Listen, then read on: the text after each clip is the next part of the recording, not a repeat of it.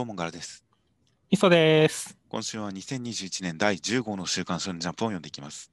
はい。ということで、えー早速先週のコメントの方を見ていきますと、まずは先週、あのーオープニングをつけたことに関していろいろと反応がありましたね。そうですね。みんなびっくりしてくれたみたいでよかったですね。まあ、そうですね、いろいろと言及をいただいて、大変やった甲斐があるなという感じだったりしまして、まあ、あの映像に関しても、もうちょっと多少微修正をしていこうかなという感じで、まあ、ちょっと、えーやっていこうかなと思っています。うんあとは、ちなみに、それの関連で言うと、最後のところのコメントで、エンディングはないのかっていうコメントがありましたが、トーク、トーク番組のラストに、トーク動画のラストにエンディングを送って、なかなか珍しい気はしますが、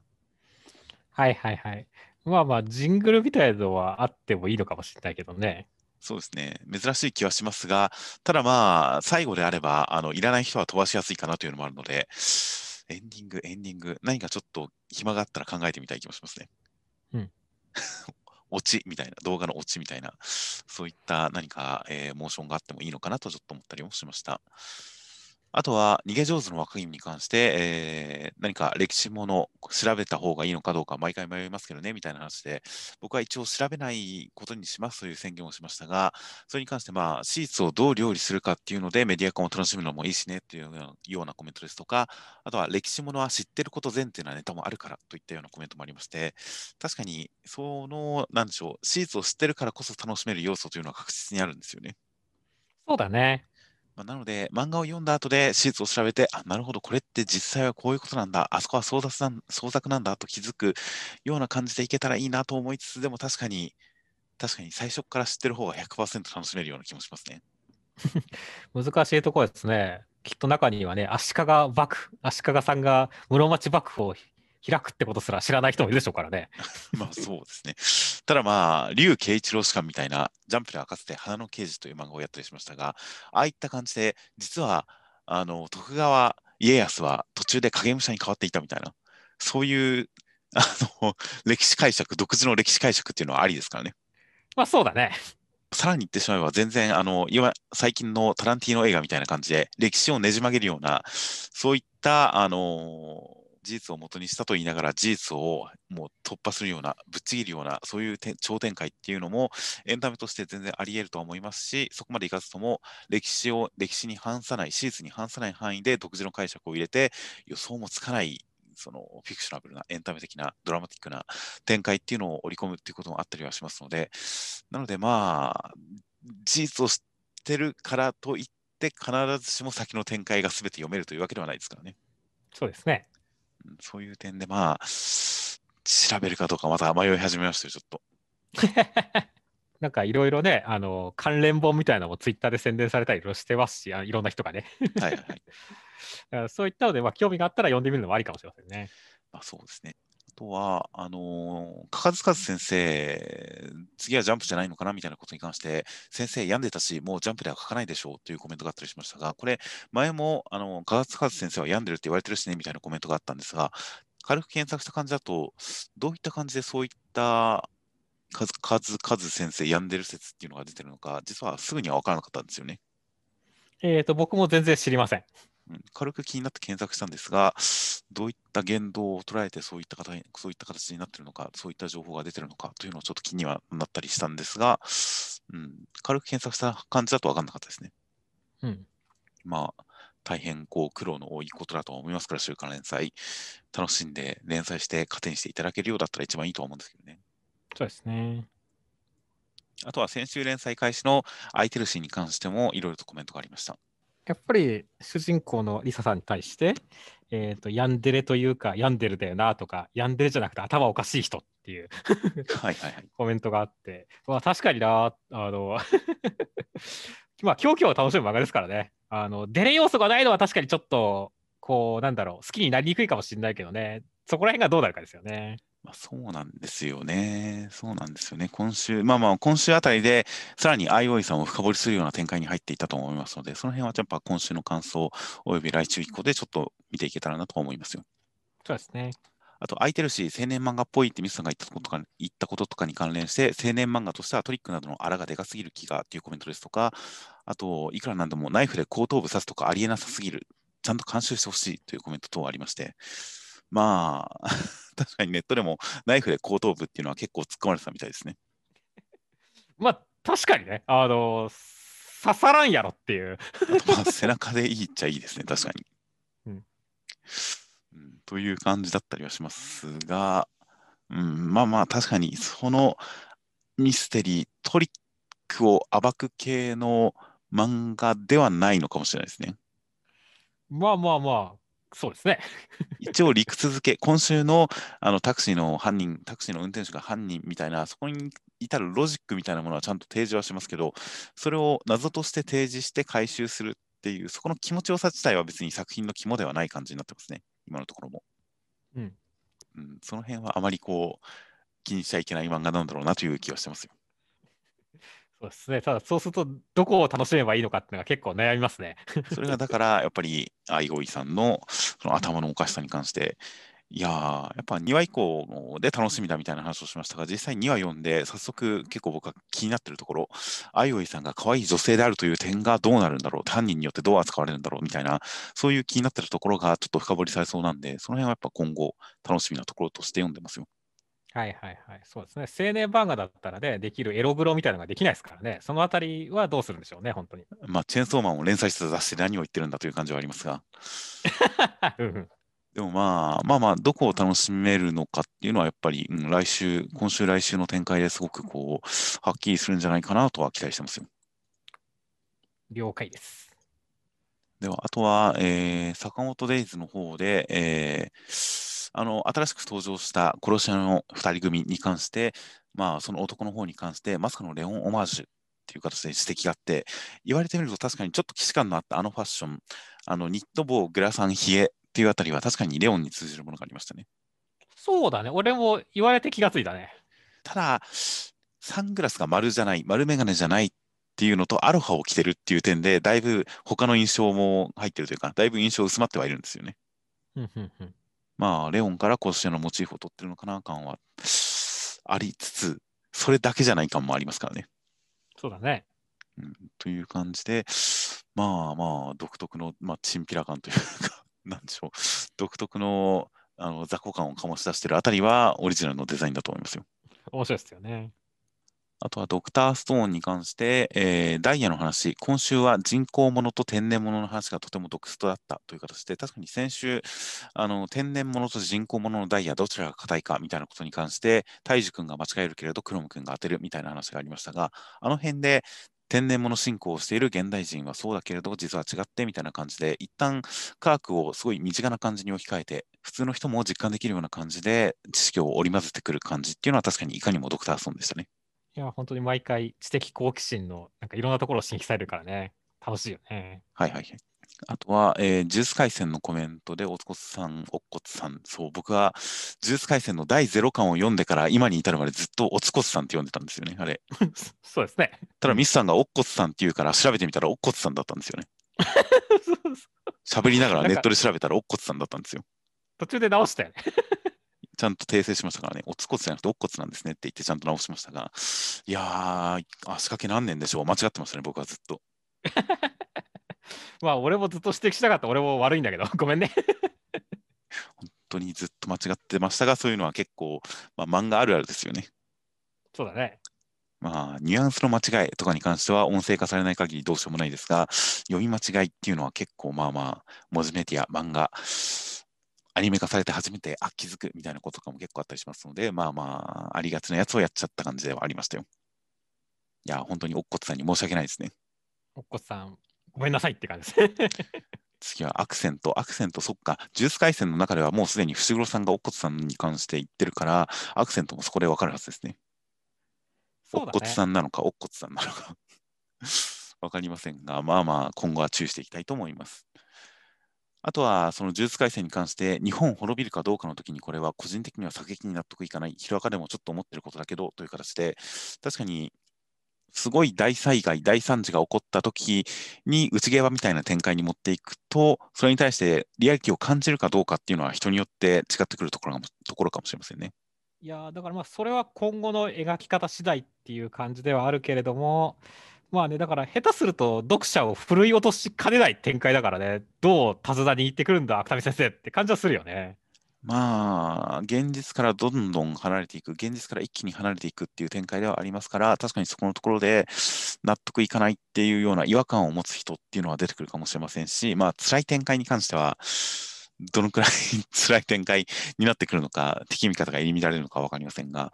まあ、確かにいろいろと、まあ、新しいフェーズに入ってくるんだとは思いますが、まあ、当然楽しむ人の方が多いとは思いますけどね。うん、そうですね。だからやっぱりね、マグちゃんと一緒に読むのが正解なんですよっていう。まあそうですね。辛い展開に関してはそうですし、まあ大きくお話のスケール感が変わってくるということに関しては、まあ当然前の方が、以前の展開の方が好きだったっていう人もいる代わりに、今の大きい展開の方が好きだっていう人も出てくるんじゃないかなという、その辺はまあ、こう、変調というか、お話のテイストが変わった時にはどうしようもなく起きてくることなんだろうとは思いますし、まあそれはそれでいいことなのかなとは思いますよ。そうですね。あとは、えー、ロボコに関して、えー、まずはロボコのあの第2巻の表紙がワンピースパロディというのに関して、次は何だろうというのに、スラムダンク待ってます。スラムダンクもありそうというコメントがあって、確かに本編中でのそのパロディの多さ具合で言ったら、スラムダンクや配給はやってもいい気がしますね。スラムダンクでも表紙でたか。うん、まあ一巻のあれかな、やっぱりバスケットボール横に持ってって、あのし、あれかなって思うけど。うん、ですかね。まあ、完全版だろうなんだろういっぱい出していたりとかしますが、確かに、まあ、やっぱりジャンプコミックス一巻の表紙のパロディになるとは思うんですが、まあまあまあ、ドラえもんがやったんだから、スラムダンクだってできないことはないですよ。ボールをキャラクターの頭にしちゃえばいいんですよ。誰の頭になんだよ いや、まあ、それで言ったらロボコしかいないですが、まあまあまあまあ、確かに大人数表紙じゃないとパロリづらいっていうのはあるかもしれませんね。そうだね。うん、っていうのはあったりしますが、でもまあまあまあ、スラムダンクパロディはありそうだなと思いました。あとはあ、漫画を読んだことない人にお勧めする漫画をマグちゃんを選んでることに関して、的確だったさすがジャンプ読者代表ロボコみたいな、あの一連の流れに関して言ってるコメントもある一方で、個人的にはドクストもお勧めしたい。最初のジャンプ漫画としてというコメントもあって、確かにドクターストーン、特にこう、ある程度年いってて、子供ではなく年いってて、漫画にあまり触れてこなかった人っていうのの最初の漫画としてドクターストーンはかなりいい気がしますね。いや、いいと思いますね。多少比喩表現というか、はったり表現とか、いろんな漫画的技法のところに、ちょっと漫画読みとしての素養が必要になるのかもなという危惧はあったりしますが、でもやっぱり根っこのところの科学漫画としての根幹が強いですからね。うん、しかもかなりあのコメディ寄りでありつつ、カタルスドラマティックな展開が盛り込んでありますからね。そうだね。やっぱり笑えてかっこいいっていうのは結構初心者向けには重要な気がするんですよね。うん。というので確かにドクターストーン最初の一本としてありかなと思いました。あとはあ、ロボコ本編中の話とはちょっと異なりますが、ロボコの呪術廻戦エンディングパラはぶったまげた、あれ全部自分で書いてるとか、宮崎先生はオーダーメイドかというコメントがありまして、見ましたか、みさん、あれ？見ましたね。いやー、宮崎周平先生の、というか、ロボコの公式ツイッターが相変わらずあるわけですが、本人ツイッターが。うん、そこのところで、呪術廻戦の本当にアニメスタッフとのコラボの末に作られた、コラボによって作られたロボコがエンディングの踊りを踊るという、呪術廻戦エンディングの踊りを踊るという動画を、ちゃんとエンディングフル尺でフルモーション、フルアニメーションで、で、第一弦が宮崎周平って書いてありましたからね。すごいよね 宮崎先生が原画をやってる、エンディング丸々1本分のパロディ動画を作っていて、それもハイクオリティで、あれは凄まじかったですね。いやー、まあだから、うん。普通にさ、あれ、リプとかもめっちゃいろんな人にしたりしてるしさ、すごいよな、はい、あのツイッター。いやー、ロボコツイッターはちょっとすごい活発だし、内容も的確だし、濃いし、コラボするし、ちょっと目が離せないですね、あれは。だね。いや、あのエンディングパロディは本当にすごかったです。あとは高校生家族、えー、ゴメスが受かったことに関して、猫が受かったことで落ちたやつがいるのかというコメントがありました。いや、まあ、いるでしょ。確かに、悲しい話ですね。なんかそのうち出てきてもいいんじゃない？他の高校のやつらがいて ここ受かるはずだったんだけどなって見たら猫が受かっててどういうことだよみたいなはいはいはい。展開あったらそれはそれでいいよねっていう。いろいろと発展はさせらそうではありますよね。うん、という感じで、えー、コメント等々ありました。では、中身に入っていきますと、今週、関東から表紙が、えー新連載3つ目です。伝説襲来新鋭権限、時代先取り色とりどり、新連載4連弾第3弾、ウィッチフォッチ篠原健太先生が始まりました。当然、篠原先生、本誌でも連載経験のある方で覚えている方も多いと思いますが、え経歴見ていきますと、まずデビューが2005年の赤丸ジャンプウィンター号にレッサーパンダパペットショーという読み切りを掲載してデビューされました。今から16年前ですね。おう16年前デビューの方。そして、えーその翌年、2006年にはもうすでに赤丸ジャンプインター号にスケットダンスを読み切り掲載。それがその年のうちに同盟読み切りが、えー週刊少年ジャンプ本誌39号にも掲載され、それが翌年、2007年にはもう連載開始となります。最初の読み切り掲載から2年後にスケットダンスが連載開始となりました。で、こちらが小学館漫画賞を受賞したりですとか、テレビアニメ化したりですとか、いった感じで、えーまあ、ヒットしまして、えー合計6年間の連載、こちらが2013年で終了いたしました。その後、えー読み切りを何作か本誌、ジャンプラスともに、えーいろいろと載せたりとかしまして、で、えーその次の連載が2016年からジャンプラスにおいて、カナタのアストラという作品を連載されました。こちらの作品は2017年まで1年間の連載だったんですが、えー2019年連載終了翌々年に第12回漫画大賞を受賞し、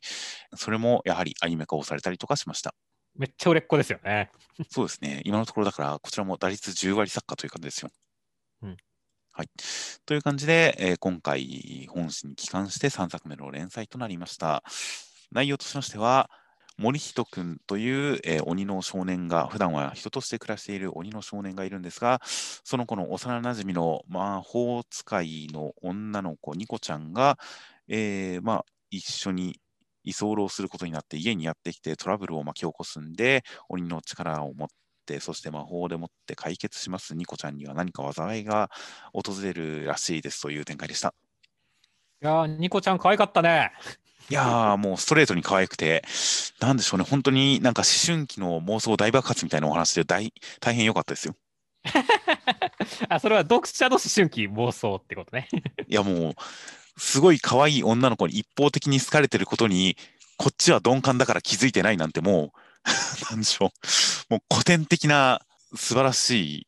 少年の願望じゃないですか。いやー、確かにね、言われその通りだし、まあ、俺はどちらかというと、やっぱカップルものとしてね、この、この二人の関係性、微笑ましいなって思いながら読んでました。はいはい、確かに。モイ君もさ、あの、ね、すごいニコちゃんのこと大好きだしっていう。はいはいはい。ニコちゃんも大好きだし、でもお互いなんかちょっとね、こう言わないでいて、ちょっとなんだろう、あのすれ違いはないにしても、こうなんだろう、ちょっとやっぱ甘酸っぱい感じが残ってるっていうのは、なんかすごい王道でいいよねっていう。そうなんですよね。なので、この2人の関係性、すごくいいなっていうのは、こう、まあ、ラブコメだと、一番最初、男女の、こう、仲違いから始めるパターンっていうのがあるわけですが、女の子の方から男を嫌うとか、まあ、お互いにちょっとすれ違って誤解を生んでみたいな、そういった何か仲違いから始まるパターンが、まあ、あり得る中、この作品に関しては、そういった仲違い要素はなく、ニコちゃんがドジをしても、森人君は結構、何やってんだ、でもまあ、確かにちゃんと 魔法はできてるしなみたいな感じで、フォローに回って、すごく和気あいあいとしてるんですよね。そうだね。この仲の良さは本当に2人の特色ですよね。だから、ファイヤーキングを壊されてもね、それよりもニコちゃんの方が大事だから、その見違えたらニコって言って笑うわけですからね。はいはいその辺、もう一君、めっちゃいいやつやん、こいつって思ったからね。いやーいいやつですし、本当になんか2人の関係性の良さ、これ別に森人君も何か思惑があって、裏があって言ってるとか、無理して言ってるとかじゃなくて、本心で言ってる感じがちゃんと分かりますしね。そうだね。その本当に2人が優しいいい人で、それがちゃんと仲良く暮らしているっていうところが、まあ、すごくこの作品のいい感じの読み心地になってると思いましたよ。うんそしてね、まあ本当にニコちゃん可愛いけど、ペラペラニコちゃんも可愛かったしねっていう。そうですね。ゲロが紙吹雪っていうのも良かったですね。面白かったね。ていうか、ここ吹っ飛ばされるところ、本当笑ったからね。はいはいはい。いや、だから、すごいね、この、そセーフ回しのテンポもさ、やっぱ篠原先生、相変わらずいいしさ、はいはいいや、本当になんだろう、のほほんとできて、ちゃんと笑えてっていう、いやー、さすがだなっていう、実力者の機関やわって感じだったねっていう。いやー確かに安定感ありましたね。うんいいやーという感じですし、まあ、お話作り、篠原先生のお話作りということに関して言えば、その直す魔法、大事なものが必要、で、いじめっ子の髪の毛とか、そういった伏線を細かく回収してくるっていう、まあ、篠原先生独特の伏線回収漫画としての側面も当然良かったですし、うんで、その流れでちゃんといじめっ子、その、まあ、すごく普通に嫌なやつ、普通に悪いやつのいじめっ子に対して、非暴力的な落とし前をつけさせるという、この平和的な完全懲悪感っていうのもよく作られてるなと思いましたよ。そうだね。その笑えるし、そこまで気の毒じゃない感じの、ちゃんと行き届いた、気配りの行き届いた完全懲悪感も良かったですし、あと意外とニコちゃんが魔法使い、そして森人君が鬼っていうことに関しても、まあ、とりあえず今のところ隠す気配がないんですよね。ないね。だから全然なんか隠したり秘密にしたりっていう感じがないところ、この緩さっていうのも逆にお話の自由度を広げるような感じがして、これはまあまあまあ、英断というか、なんでしょう、やっぱりスピード勝負の週刊少年ジャンプ、連載初期のスピードがすごい大事になってくる週刊少年ジャンプにおいて、ここで自由度を確保するっていうのは、まあ一つの作戦としてありなのかなと思いましたよ。っていうか、桃田君が基本的には茅の外すぎるっていう感じだけどね。かやの外っていうのはどういうことですか？いや、なんだろう、あの、めっちゃ関わってくるしさ、重要なポジションなのにさ、ニコちゃんにもモイ君にもさ、全然相手にされてないじゃんっていう。はいはい、いじめっ子のハゲタ君ですか？うん彼が本当にさ、その、ちゃんと一生にある残るんだけどさ、本当にこの相手にされてない感って、俺すごい面白かったんだ、第一は。まあ、でも一応覚えられてはいましたからね、ニコちゃんにも。そうだね。それもそんなに嫌な印象じゃなく覚えてるっぽいですからね。っていうか、この2人がさ、もうす、こう2人だけの世界に過ぎててさ、他が別にどうでもいい扱いなんだよね。いや、いやまあ、桃田君に関しては、一応認識はしてるじゃないですか。だけど、本当にこの殴られてるところとか、結構苦い記憶のはずなのにさ、全然答えてないしさ。ね、あの、それを見てたはずのね、あの、ニコちゃんだって結構この、いじめっ子のカサゴ扱いだしっていう、そうですね。全然トラウマとか悪い印象とかなさそうですからね。そう、ないんだよね。ここら辺なんか、余計に復讐になってていいなって思ったけどね。なるほど。まあまあそうですね。その辺も含めて完全懲悪のすごいなんか現代的な平和的な完全懲悪のテイストになってる感じはしますね。いや、そしてね、まあ本当に、あの、1話として普通にあの面白かったし、それでいて結構、そのね、あの、ニコちゃんに災いが起きるっていうさ、結構大きな流れも示してきたからね。はいはいはい。だこれ本当ただのラブコメじゃなくて、そういったね、大きな流れも出てくると、先が楽しみでしょうがなくなってくるよね。そうですまあ、1年以内にっていうすごい長いスパンを取ってるんで、まあ、いつでも回収できる伏線っていう感じではあるんですけどね。そうだね。でもちゃんと大きな目的と、その、あの、ニコちゃんに災いが起きるから守らなければいけないっていう形で、ちゃんと主人公の行動をある種制限するというか、流れをつける。ニコちゃんに何か悪いことが起きそうになったら、守らなきゃ守らなきゃっていう、そっちの方向に強制力が働くような形になってるっていうのは、お話作りとしてやっぱりこれも、うん、スピード感を高められていい感じだなと思いましたよ。そうですね。いやーという感じで、そして主人公がめちゃくちゃ丈夫で鬼の力を使えるという基本術という感じの、この万能感ある感じっていうのも、やっぱりなんか、思春期の理想大爆発って感じがしますしね。なるほどね。まあ、どこかで誰かが言っていましたが、思春期の特徴の最大のものは、その万能感にあるって言ってましたからね。春期っていうのは自分に対してこ根拠のない、この上ない万能感を抱いている時期なので、思春期向けの作品というのは、その万能感に応えるような作品が受けるんだというような感じで、いろんな作品を分析している説とかあったりしましたが、その点で言ったら、この主人公のすごいむちゃくちゃ強くて頑丈で、そして女の子、めちゃくちゃ可愛い女の子にむちゃくちゃ好かれてるけれども、その点、すごいこう、普通でいるみたいな感じの、いや、本当になんかいいなって思いましたよ。いやそうだね。俺も幼馴染の女の子にね、こう、もいちゃんみたいなあだ名で呼ばれたかったって思うもんっていう。いや、本当ですね。それで突然居候したかったですね、二人で。ですね、したかったね。っていう感じで、本当にうまいこと、なんか男の子の妄想の勘どころを抑えてきてる感じの作品なので、いやー、すごいストレートなエンタメとして大変楽しめそうですよ。ねそうだね、またジャンプには、まあね、楽しみな作品が増えたぜっていう感じですよね。はいはいはい。いや、本当に最近、本当にジャンプはラブコメ不足ですからね。そうだね。僕弁が終わっちゃったしね。そうですね。で、あやかしトライアングルも、まあ、ラブコメでありつつ、もうちょっとバトル寄りのところもあったりとかしますし、なので、それで言ったら、本当にかなりこう、最近不足しているラブコメ成分、ここで補給できる、いい補給場所になるんじゃないかと、本当に期待してますよ。うん、期待してますね。では続きまして、ワンピースの第1003話、内容としましては、えールフィはカイドウさんボコボコにしたんですが、バウンドマンの反動でちっちゃくなって覇気が使えなくなっちゃいました。で、ゾロが三刀流で、えー切りかかったりとかしまして、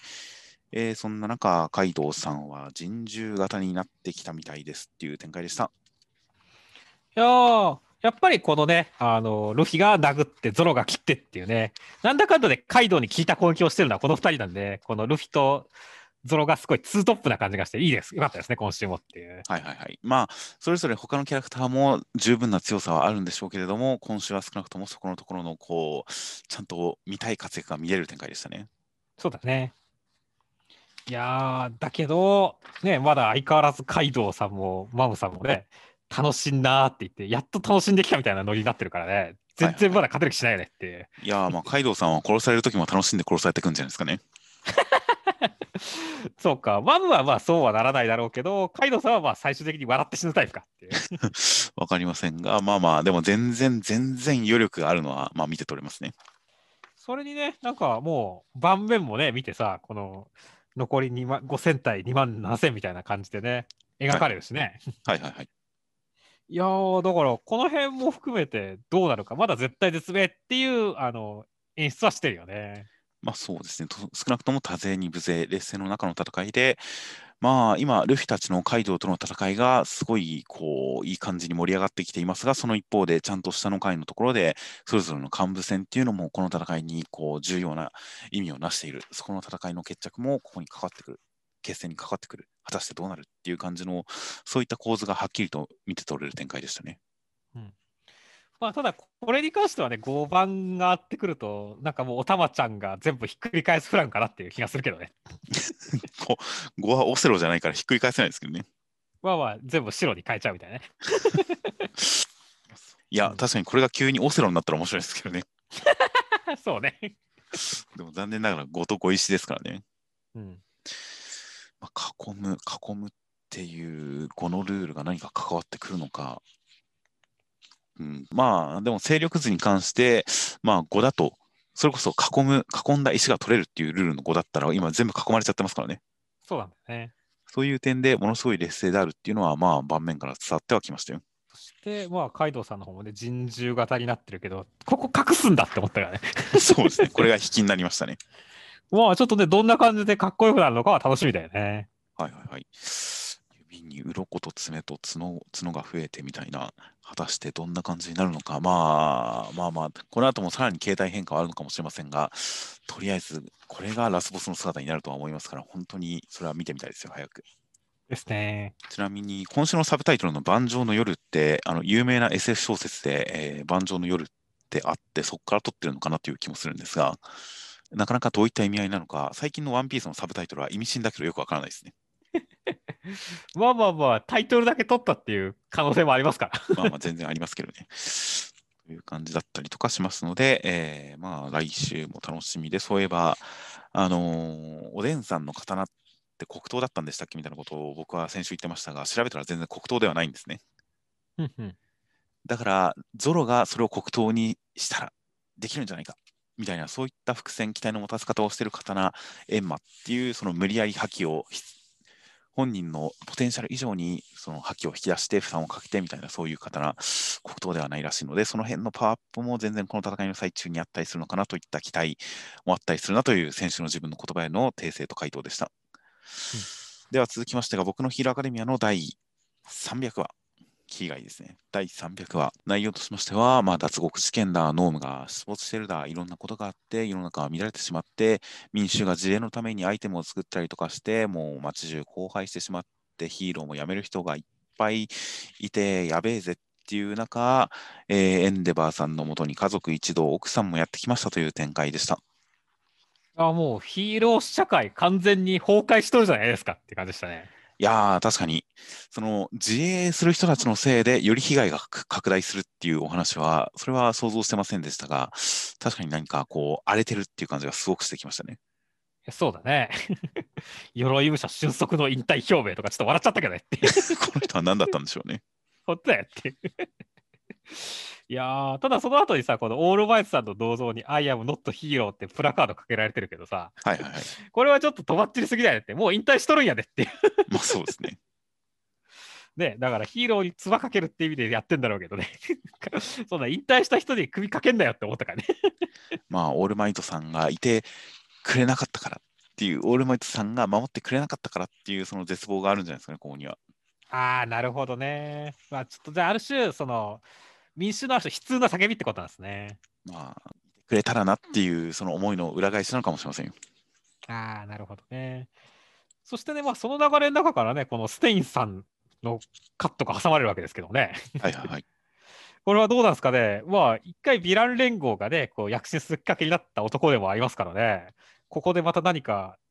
風を起こしてくれるんですかね、この男がっていう。まあそうですね、本当にステインさんによって立ったヴィランたちっていうのがヴィラン連合の最初でしたから、ステインさんがまあ表に立って何かすれば、うん、何かしらの勢力、勢力図に影響を与えられそうですからね。そうだね。第三勢力になるのか、ヒーローサイドに与するのか、うん、わかりませんが、ステインさんの動向は本当に気になるところですよ。そして、まあ、今週はもうエンデバーさん泣き顔が、堀越先生の筆乗ってんなって思いながらね。本当に、親父の泣き顔がうまいですね。うまいね。いやー、だからすごいこう、曇らせてくるなって思ったからね、いや、本当に来週どうなるんだね、これっていう。いやーでもやっぱり奥さんの登場っていうのがすごくこの場を好転させるというか場面を切り替える空気感を変える流れを変えるような流れを断つようなそういう雰囲気で登場してますからまあ少なくともエンデバーさんは立ち上がってくれるんじゃないですかね。そうだね、先週、ホークスさんもエンデバーさんのためにって動いてるわけですからね。はいはいはい。だから本当、エンデバーさんはいろんな人の力を受けて立ち上がってほしいよね。いやーそうですね。という感じでまずはまあその辺もうもサブタイトル「地獄のトロヒくんち2」ですからね。2 ですかね。地獄の意味がっていうか、本当の意味でまあ地獄ですが、どん底ですが、まあ、ここから、ここまで来たらもう這い上がるしかないので、トロヒくんち3に行きたいですね。ですね。では続きましてが、ドクターストーンの第184話、内容としましては、これ、場所はアラシャでいいんですかね？嵐でいいと思うんですけどね、どうなんですかね。言及がないですが、あっという間についてましたが、まあ、千空君たち、アラシャらしきところにたどり着いていて、砦を作って、スタンリーさんたちを迎え撃つぜっていう感じなんですが、えー一体どういう作戦でいこうか悩んだ結果出したのは、もう一人が遠距離に待機した中で、メデューサで自爆攻撃を仕掛けて敵物とまだぜっていうような作戦でした。ああ、もう今週はまず琥珀ちゃんのこの地球のすべてを駆使して生きようと、ね、その方がよっぽど偉大に見えるかなっていうセリフのこの肯定力はいいなって思いましたね。はいはいはい。まあ、確かになと思いますよ。で琥珀ちゃんたまにね、こう、まあ、千空君のことが好きだからね、それをすごい肯定的にね、こ言葉にしてくれるっていうのはたまにあるけど、すごい俺、いいなって思うんだよね。本当好きなんだよね。まあそうですね。まあ、ある種実利主義なところもありますし、まあ、その科学、千空君の本当に科学の力っていうのを人間の力として肯定してる時も多いですからね。うん。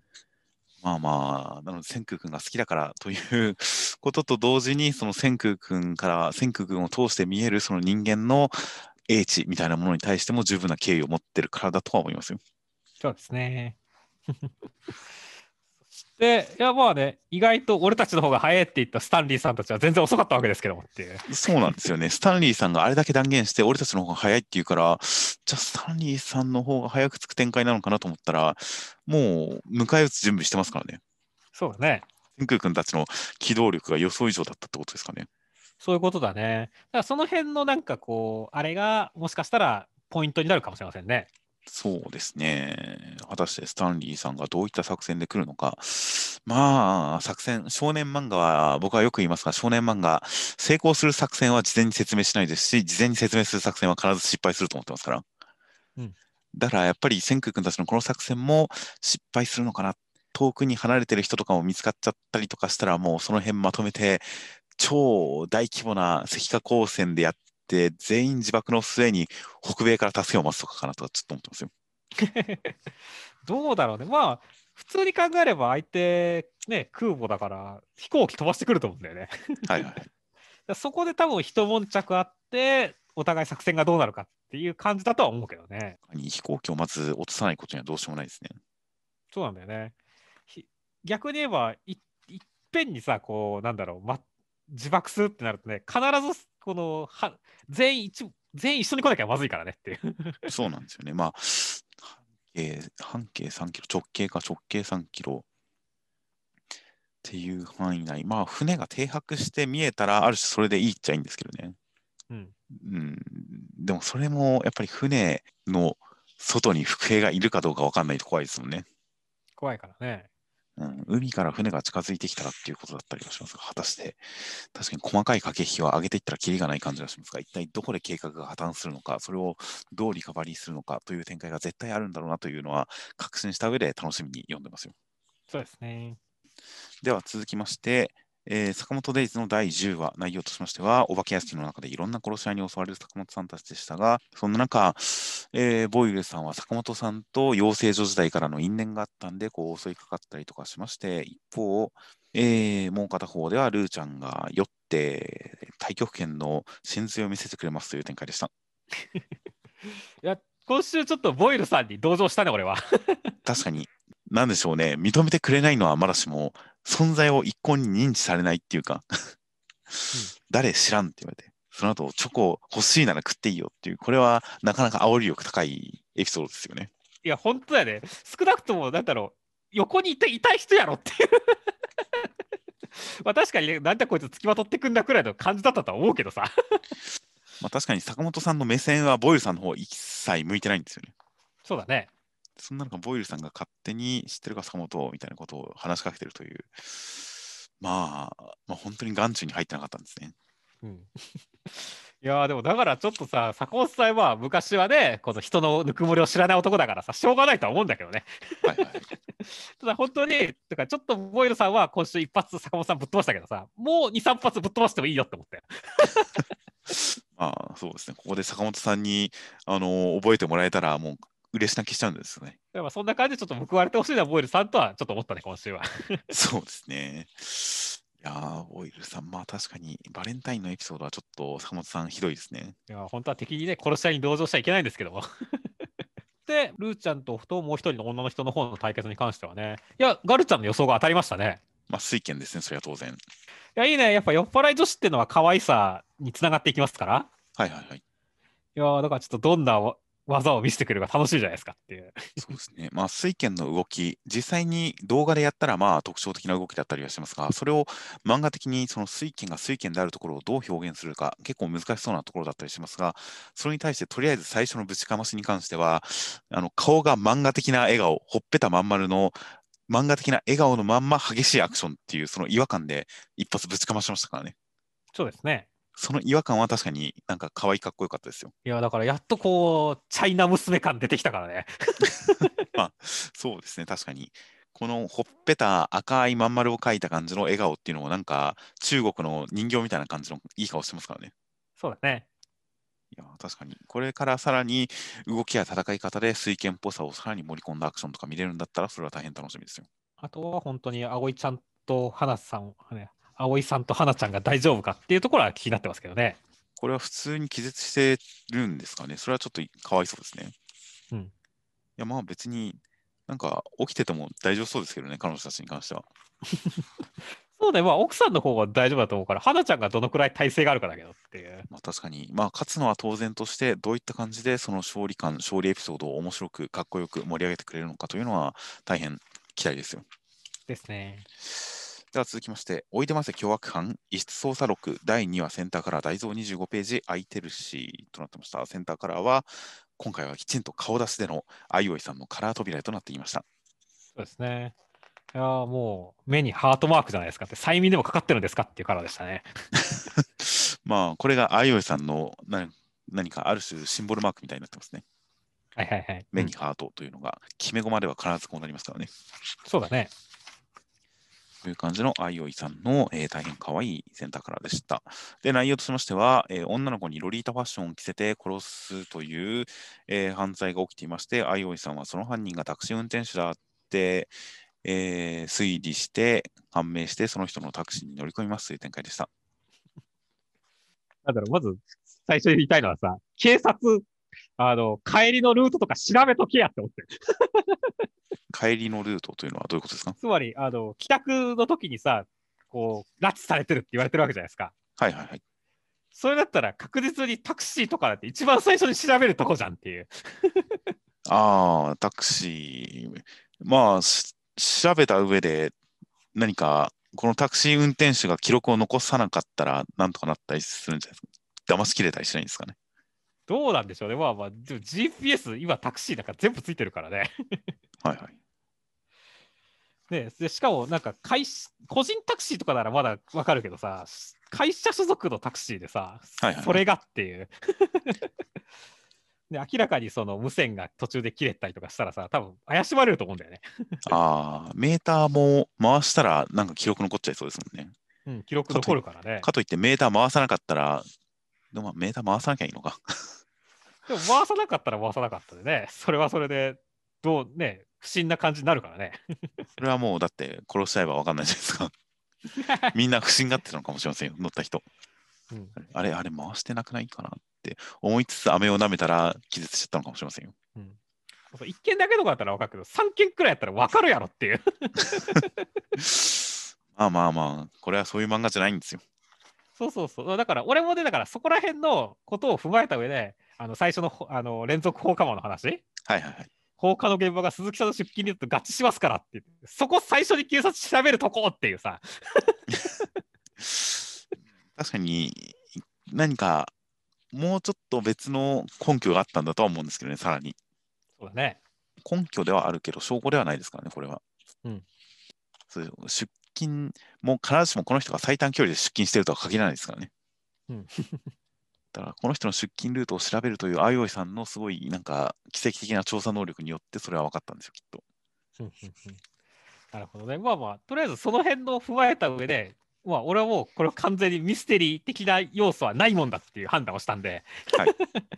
だから、なんだろう、今週なんかはもう完全にあいおいさんの可愛さを見よう、ね、頭のおかしさを見ようっていうふうに頭切り替えましたね。いやー、もう、元からそういう漫画だと思いますよ、これは。うん。だからもっとなんか複合的に楽しもうかなと思ったけど、まあ完全にそっちに振り切ってほしいなっていう思いで今は見てますって感じですね。そうですね。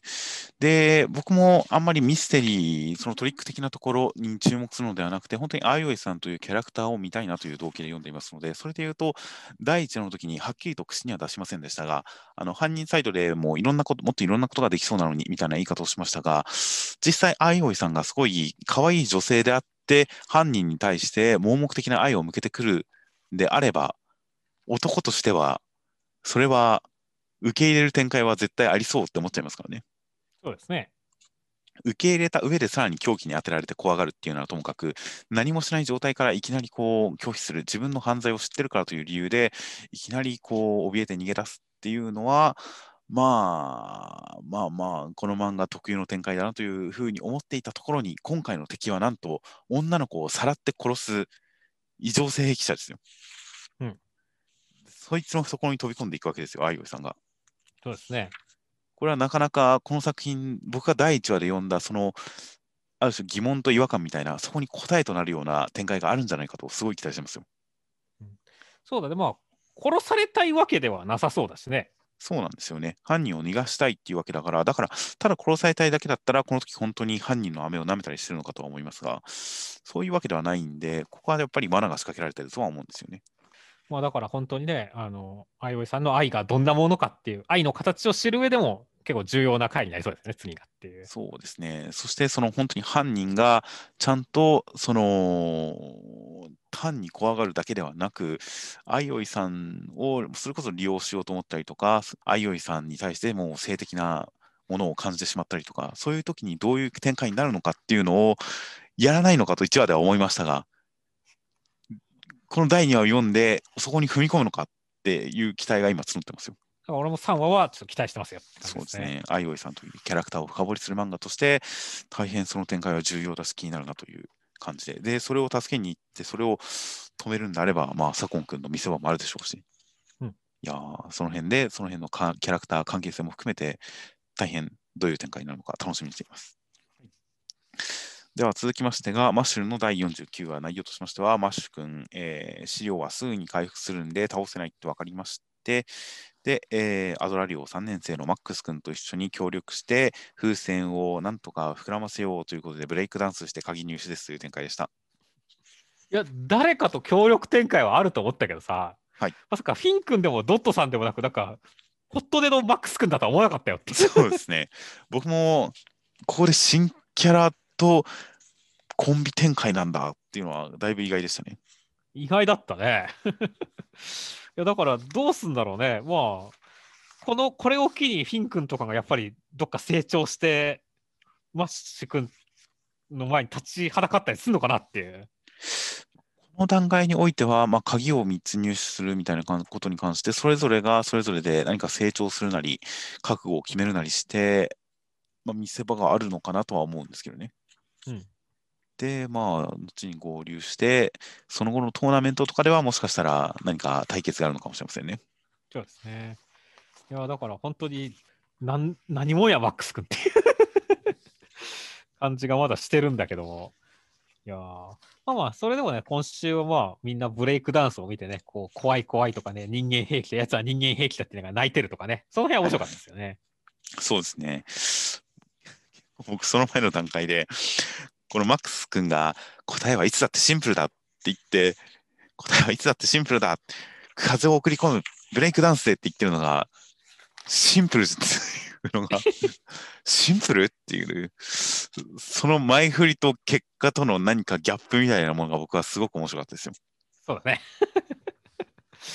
マックス君もなんか頭おかしいよね、こいつ。そうですね。っていうか、普通に音が鳴っても別に資料を撃退できるんだからいいじゃんと思うんですけどね。そうだね。マッシュ君がボコボコにしてる最中にマックス君が風船割ればいいじゃんってちょっと思ったんですけどね。うん。でもまあ、まあまあ、それは成功法じゃないですからね。そうですね。答えはいつだってシンプルなんですよ。そうですね。よりシンプルな答え。魔法で風船を大きくしてブレイクダンスで風を送り込むという、それくらいシンプルな答えの方が良かったんですね。いやーそれにしても本当にな、観客席はさっき面白いリアクションで言ったけど、自国のミサみたいな顔してるよねっていう。そうですね。今までこんな目と鼻と口が顔の中心に寄るような驚き顔なんてありましたっけ？あんまり印象にないね。そうですね。なんか、このページだけ地獄のみ三沢先生が急に書いてるんじゃって思いましたよ。アシスタントで。急に。うんまあまあ、っていう風な感じだったりしましたが、そういう何か、いろんなところにいろんな違和感を埋め込んでるのが、まあ、この作品独特の空気感にはなってますよね。うん、そうですね。という、本当に相変わらず違和感だらけの面白い漫画ですよ。うんマッシュ君がつまずいた後にこけるかと思いきや、つま先を地面に蹴り込んでて大丈夫っていうのも、こっちの方がうるさいだろうっていう気がしたんですけど、音は鳴ってないんですよね、これ。そうだよね。音鳴るやろと思うけどね。順番的にも石につまずいた後に両つま先が地面に刺さってるんですよね。うんもう謎ですよね。どういうこと？みたいな。この大変気の抜けた違和感だらけの展開というのは、まあまあ大変マッシュルらしい感じでしたし、ブレイクダンスで風を送るというところで、マッシュ君の超人ギャグみたいなカタルシスもありましたんで、まあ、とりあえず、一番最初の試験の第一段階として、もうジャブ的な展開としては大変面白かったので、この先さらにこう、まあ真面目な展開も乗っかっていくんだとは思いますが、こういった面白展開も重ねてくれたらいいなと思いますよ。ねでは続きましてが、ブラッククローバーの第281話内容としましては、えーまあ魔人がクローバー王国で暴れていて、みんな頑張るんですが、ダメだってなったところにアスタ君来ましたっていう展開でした。だから本当、魔人相手にね、クローバー王国総力戦っていう感じは良かったですね。まあ、そうですね。なんか裁判所にいた人とか、シャチの団長さんとか、なんかこう見せ場があんまなかった人たちが活躍してましたね、ちゃんと。そうそう、キノコの人だって人命救助で頑張ってるしね。はいはいはい。ノエルちゃんにぶっ飛ばされたやつもね、ちゃんとクソ半年修行した俺の魔法が軌道をずらすだけで限界だって、軌道をずらしてるからええやんって思ったからね。そうですね、確かに。あすごい、だからみんな頑張っててし、まあ、王様もね、相変わらず、魚影っていうリアクション面白かったしっていう。本当に王様は早めになんとかした方がいいと思うんですけどね、クローバー王国は。本当だよね。そこだけちょっとお点だがね、クローバー王国。そうなんですよね。これはなんか、早々になんとかした方がいいと思うんですが、まあ相変わらずでしたね、そこは。それでまあ本当にね、こう、みんなが頑張ってるけど、ピンチっていうところにもアスタ君が出てくるっていう、もう様式美じゃないですかっていう、ね。そうですね。もうだから、この辺は本当に、他の漫画がね、結構ピンチになって、どうなっちゃうんだ、世界が壊れてしまうってなっても、このブラッククローバーに関しては、世界が壊れちまうってなっても、まあ大丈夫だろうっていう、この安心感よっていうね。まあそうですね。アスタ君いつ来るんだろうなと思いながら読んでて、今週中に来たら嬉しいなと思ったら今週中に来たんで、嬉しかったです。そう。いやもうだから、何も心配いらねえなっていう、心配なのは本当、田畑先生の体調だけやねって思ったからね。ああ、今週もちょっとペン入れが間に合ってないコマが多かったですね。そうですね。本当に無理せずが一番ですからね。うん。いやー多少救済を挟んででも、あのー安定して書き続けていただけたらなと思いますよ。そうですね。まあ、という感じで、まあ、とりあえずテンポ感に関しても本当にこちらの期待通りのテンポ感で進みますし、でこれ、あの魔法帝の時間操作が途切れたのって、アスタ君の余波ですかね。そんな気もするけどね。なんか、だから、アスタ君の魔法無効化が刀の届かない、剣の届かない範囲までみたいな感じで、ちょっとパワーアップも面白そうだなと思ったりですとか、えーで、まあまあ、当然、ユナイト、一体どういう、こう、フォームになるのかは、本当に、アスタ君、アスタ君のフォームチェンジって、結構久々ですからね。そうだね。うんまあまあ、当然、あの、片腕を悪魔化したこの間のやつもありましたが、あれがそこまで大きな変身じゃなかったっていうことを考えると、まあ、うん特にアスタ君、まあなんか影とかよく体にまといましたが、もう何か衣装的なものをまとうとなったら、アスタ君、そういうパワーアップ、もしかしたら初めてかもしれないぐらいですからね。そうですね。いやー、大変楽しみですよ、本当に。楽しみですね。では続きましてが、出張掲載です。カテキオヒットマンリボーンの天野明最新作はミステリー、少年ジャンプラスより特別出張読み切り、センターカラー33ページ、鴨の橋論の禁断推理という感じで、えー天野明先生、経歴を見てみますと、えーというか結構意外なのが、最初の受賞というのが、1998年講談社の第38回千葉哲也賞ヤング部門優秀新人賞を受賞しデビューということで、デビューは週刊ヤングマガジンなどなんですね。おーマガジンからデビューしてたんですね、天野先生って。意外だね。初めて知りました。それが1998年、もう23年前、えーマガジンからデビューした後、いくらか連載を持ったが伸び悩み、2002年から週刊少年ジャンプの新人漫画賞、天下一漫画賞に新作読み切りを持ち込み始め、えーその後、赤丸ジャンプに読み切り作品が掲載されて、再デビューという形になったみたいです。はい、2003年に再デビュー。で、その翌年、2004年26号から、週刊少年ジャンプで、家庭教ヒットマンリボーンを連載。こちらが2012年までの8年間の連載となりました。いいですね。長いですね。長期連載で、その間にジャンルも転々としましたからね。うん、しましたからね。ギャグ漫画だったんですけどね、最初は。という感じの、えー作風的にもだいぶいろいろと変わっていった中でも、まあ、女の子が可愛いという点は終始変わりませんでしたが、そういった、えー作品、当然アニメ化等もされまして、で、その後、えーテレビアニメ、サイコパスのキャラクター原案等でもかなり活躍されました。まあ、だいぶ、あの、名前が知られる感じになりましたね。で、えーその次の連載が2013年から、えージャンププラスの前身、ジャンプライブで連載を開始したエルドライブという作品が、その後、2018年までこちら5年間、ジャンププラスで連載をされました。長いですね、これは。はい、こちらも、えー2017年にアニメ化等されています。で、こちら、え2作の連載の後、現在連載されているのが、こちら、鴨の橋論の近代推禁断推理というのが、去年2020年からジャンププラスで、えー連載となっております。という形で、えーまあ、天野先生もなので、ジャンプでの連載に関しては2作品ともアニメ化したという形で、やはり、もう打率10割漫画ですよ、方。ですね。ということで、えー今回の鴨の橋論の禁断推理出張掲載の内容としましては、まあ、かつて、まあ、天才探偵と呼ばれていた、えー鴨の橋論さんなんですが、今はいろいろあって探偵ができなくなっているところを、落ちこぼれ警察のトト君、協力するコンビになることによって、事件解決して、トト君が、ゴンが何か犯人殺そうするのを止めてくれるし、二人でやってくぜっていう感じの内容でした。いややっぱり天野明先生の書くいい男は、男の色気がムンムンにありますなって思いながら読んでましたね。いやー、本当にこの、なんでしょうね、濡れたような男の色気みたいな、本当に水も滴るっていうのはこういうことかというような色気の溢れる男キャラを描きますね。書くよね。いやだからすごいそれがまあ伝わってくるというかね。いや本当可愛い女を描くのも得意だけど本当にこういういい男描かせたら本当独特だし 特徴立ってるからねいやその感じはすごい味わえてよかったですね。いやー、本当に絵柄の魅力もさることながら、内面的にもこう愛嬌とかっこよさのこう同居したような感じのキャラクターを描きますから、大変本当にいい印象が持てますよね。そうだね。ちょっとやっぱギャグ的なところ入ってんだよねっていう。そうですね。やっぱこのギャグテイストはすごいいいですよね。ギャップになってる作家性になってるからね、ちゃんと。はいはい。ほっこりしますし、それとかっこよさとの本当にギャップが効いていいですからね。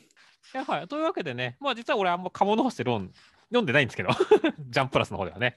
いやだから、でも今週見て、あ、普通に面白そうだと思ったんで、読みたいなって思う感じになりましたね。だから、出張読み機としては本当にすごい良かったと思いますね。そうですね。まあ、なので、ジャンプラス連載版の方では、当然もっとたくさんいろんなキャラクターが出てきますし、まあ、女の子、可愛い女の子キャラクターもいろいろ出てきますし、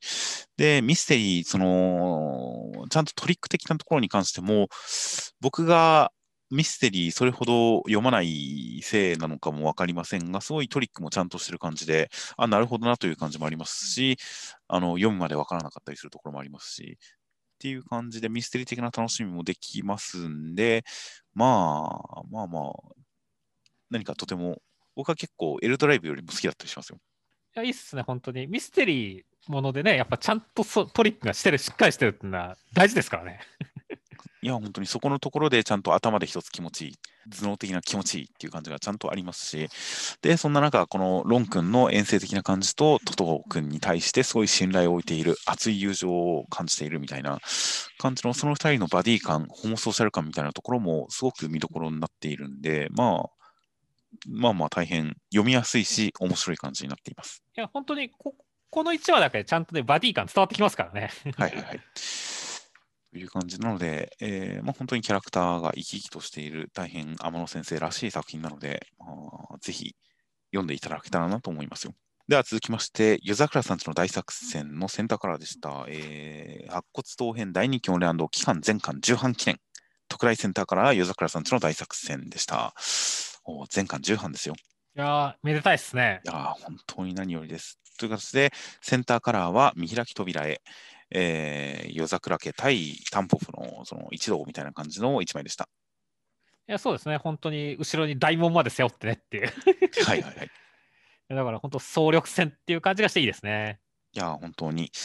で、ちゃんとそれぞれキャラクターのビジュアル魅力的ですからね。うん。うん、ちゃんとこうデフォルメの効いた感じ、漫画のキャラクター的な感じでありつつ、すごいこう、可愛い感じの、まあ、本当に男キャラも含めてみんな可愛さあふれる感じの大変いいセンターカラーでした。ね。で内容としましては、第69話で、えー敵の赤井さんというのは、かつて家族を放火魔に殺されてしまったという過去があって、えーまあ、その絶絶望の中で、その兄弟の体を自分に移植して、それで復活して強くなったような人だったりしたんですが、それに対して、えー同じ長女である双葉ちゃんが受け入れようということで、開花しますという展開でした。いやー今週もね、バトル描写がちゃんと迫力あってよかったですね。いやー、確かに、もう大胆な小回り含めて、大変迫力のあるバトルシーンでしたよ。いやだから、だんだん本当、夜桜さんちも、その前にやっぱ天野先生がれ読み切り載せたからってのもあるけど、リボーンっぽくなってきたなって思ったね。確かにリボーンと比較するコメントをたびたびありましたが、確かにギャグ漫画から始まって、本格的なバトル漫画にっていう奇跡もその感じですし、まあ、キャラクターのその可愛さが乗っかってる感じというか、可愛いキャラクターたちがかっこいいアクションをするというそのテイストも含めて確かに通じるところはある気がしますよね。いやだからちゃんとね、バトル漫画の文脈がしっかりしてるんだよって。最初の頃はアクションシーンもそれほど難しい構図とか、激しい小回りとか、そのアクションアクションした描写ってほとんどなかったんですが、それが本当に最近はバトル漫画としてちゃんとしたもう迫力のある小回り、構図、描写になってますからね。そして、まあ本当に今週は結構本当赤井さんが闇を背負ってる感じ。はいはいはい、特にでも、か赤井さんもそうだけどさ、川下さんが本当に悪趣味、自分が悪趣味っていうか、お前の方が悪趣味やろっていうくらい、ね、あの損傷の少ない兄弟に対を回収し、素材として彼女に移植したとかさ、はいはい、なかなか闇深い感じやってくるのは、結構俺いいなって思ってるんですよね。いやーだって拒絶反応が少ないから、ちょうどよかったんですよ。そこをすんなりできるところが、この川下さんの恐ろしいところだからねって。まあそうですね。もともとだって実験体として実験体にすべく自宅に向かったっていう時点でもうほぼ拉致る ようなイメージしかないですからね。だから本当にまあ先週あたりもガルちゃんがね、その明るい雰囲気だけど、川下さんだけすごい闇を抱えてる気がするって言ったけど、はい。本当そんな感じがしてね、やっぱ凶悪感がすなんか常にありそうだから、今後の他のキャラクターの説明ができたときに、さらにそれが深まってくると、より魅力的になりそうだなって楽しみだなと思ってますね。まあそうですね。確かに赤井さんの過去エピソードで赤井さんと同じくらい本当に川下さんの狂気感っていうのは印象に残りましたね。焼肉にしようかですからね。そうですね。放火犯がゆっくり焼き殺されてる様を見て、今日は焼肉にしようかなって笑ってるっていうところは大変印象的でしたよ。そういった意味でも本当にね、ボスキャラがどんどん上がっていく感じがこの後も期待できるんでね。いやー、バトルと同時にそういったところも楽しみだなっていうのが読んでいきたいと思いますね。はいはい。で、かつ敵キャラのちゃんとき過去とか傷とかをしっかり描いたことによって、ちゃんと戦いが単なる倒すだけではなくて、相手の救済になるような、そういった勝利になったら、すごいカタルシスになりますからね。そうですね。という点で、本当にお姉ちゃん、双葉姉ちゃん、どういった感じで赤井さんに対して救いをもたらしてくれるのかは大変楽しみですよ。では続きましてが、逃げ上手の若君の第3話、内容としましては、えー、五大院さんと戦う時行くん、えー真っ向からはかなわないんですが、時行くんが逃げに徹して、他の、えー人たちがその時行くんのサポートに回ることによって、見事に相手を打ち取りました。そして鎌倉を脱出して、新天地へ成長していきますという展開でした。いや、もう今週はこの時行くんの可愛さとかっこよさがこういう感じなのかっていうのがしっかりわかる回でよかったですね。はい、結構策略とか何か変則的なバトルじゃなくて、本当に結構真正面から戦いましたね。だからそこに対してね、まあ逃げ上手であるけどもね、この目だけはって言ってね、必ず相手をずっと見て、睨んでる、見てるっていうところ、はいはい、このた、ね、常に逃げてるけど戦うべき相手から目をそらさないっていうところは、時行くんめちゃめちゃかっこよく見えたからね。はいはいはい。ですし、その逃げてる、逃げてる最中、もう命の危機に瀕している時に喜びを感じているっていうことで、時行くんの技能だけではなくて、精神的なところの異常性みたいなところを説明してくれたのも、すごい時行くんのかっこよさにつながってた気がしますよ。それでいて、だってね、もうなんか扉絵のところとか、鎌倉のためって切る前のところのドクンと言ってる顔とかもさ、めちゃめちゃ可愛いじゃないですかっていう。はいはいはい。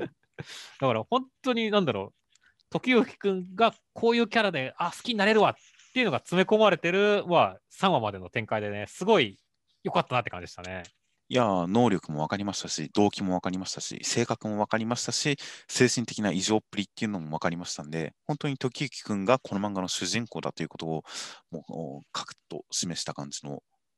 第一戦、デビュー戦だった感じがしますね。あと、本当一個驚いたのは、やっぱり時行くん自身の手でガチで首切ってきたってところはびっくりしたよね。そうですね、そこをやるとは思わなかったですね、実は。そこら辺はさ、うまいこと、なんだろう、あの相手は鬼であるみたいなさ、比喩表現とかさ、実際切ってるところは、この背中でちょっとエフェクトで隠すみたいなところでごまかしてるというかね、ちょっとこう、ね、印象を薄めたりはしてるけれども、その辺もでも、なんかバランスとしてめちゃめちゃうまいなって思ったからね。はいはいはい。いやー、なんだろう、そういったところはすごい想像を超えてきたんでね、いや、面白いですね。いやー、確かにその辺はちゃんと、あのー時代劇っていうくくりだと大きすぎますが、まあ、ちゃんとその戦士ものとして、戦記ものとしてやっていく感じがあるのかなと、ちゃんとこれはバトル漫画として書くんじゃないかという、そういった期待が湧いてきましたよ。いやー、てか、ほんと、五大院さんはな、マジでこう鬼ですからね。だって、ただこう差し出すとかじゃなくて、わざわざぶん殴ってボコボコにしてるからねっていう。いそうですね。や、これはもう首切られなきゃダメですよって思ったからね。ねえまあまあ、それくらい相手の側に乗っかってるということをちゃんと反旗を翻してる、相手に寝返ってるっていうことをそうやって示したわけですからね、ちゃんと、うん。五代院さんは。そうだね。まあ、ある種潔いというか、あの世当たり上手な男だったねって。そうですね、そういう才能があったんですよ。ただ、それは、あのね、戦場にね、適応する才能とはまた違ったってことですからね。しかも、その願いの速さゆえに、あの敵方にも疎まれてますからね。そうだね。こいつ死にようならねえなって、こいつやべえなって引かれてるという。だから結局のところ、まあ、ただのクズだったんですけどね。まあそうですね。さかしいクズで強かっただけという感じではありましたが、本当に序盤の敵役としては良かったですよ。いやー、そして、まあまあ、鎌倉脱出してね、さあ次は何だっていうところですけどもね、どうなんですかね、まあ一気に2年後とか飛んじゃうんですかね、これっていう。うんまあ、確かにジャンプ的には細かい日常エピソードで間をつなぐよりかは、大きいエピソードを数珠つなげにしていく方が得策のような気はしてきますけどね。うん。派手なエピソードに飛ぶんじゃないですかね。そうだね。まあもしくは仲間をまた集めるっていう展開はあるかもしれませんけどね。そこはやっぱり並行してやっていきたいですよね。いやーだから本当にね、あのこの後どうなってくるかっていうのはすごい楽しみですね。そうですね。では続きましてが、僕とロボコの第28話、内容としましては、ボンド君間違って大食い大会に出場して負けたら、えー強制労働1年だったんですが、えーロボコが代わりに食べてくれて、なんとかなりました、科学の力でという展開でした。オチの科学すごい良かったね。まあ、科学の力ですからね。そうだよね。いやだから本当にこのドクターストーンネタというかさ、このすするとそそろをかけるところとか、普通にうめえだって思ったからね。まあ、そうですね。ラーメンでしたしね。そうそうそう。だからちょっと豆知識にもなったし、ね、ちょっと科学的な話だしね、これもまたって。まあ、確かに空気すする、うん、確かに科学の話はありましたね。それがちゃんとこうオチにもつながっていくっていうところも含めてね、いやーなんか面白かったなと思ったし、ただ本当にロボコは卑怯だけどなっていう。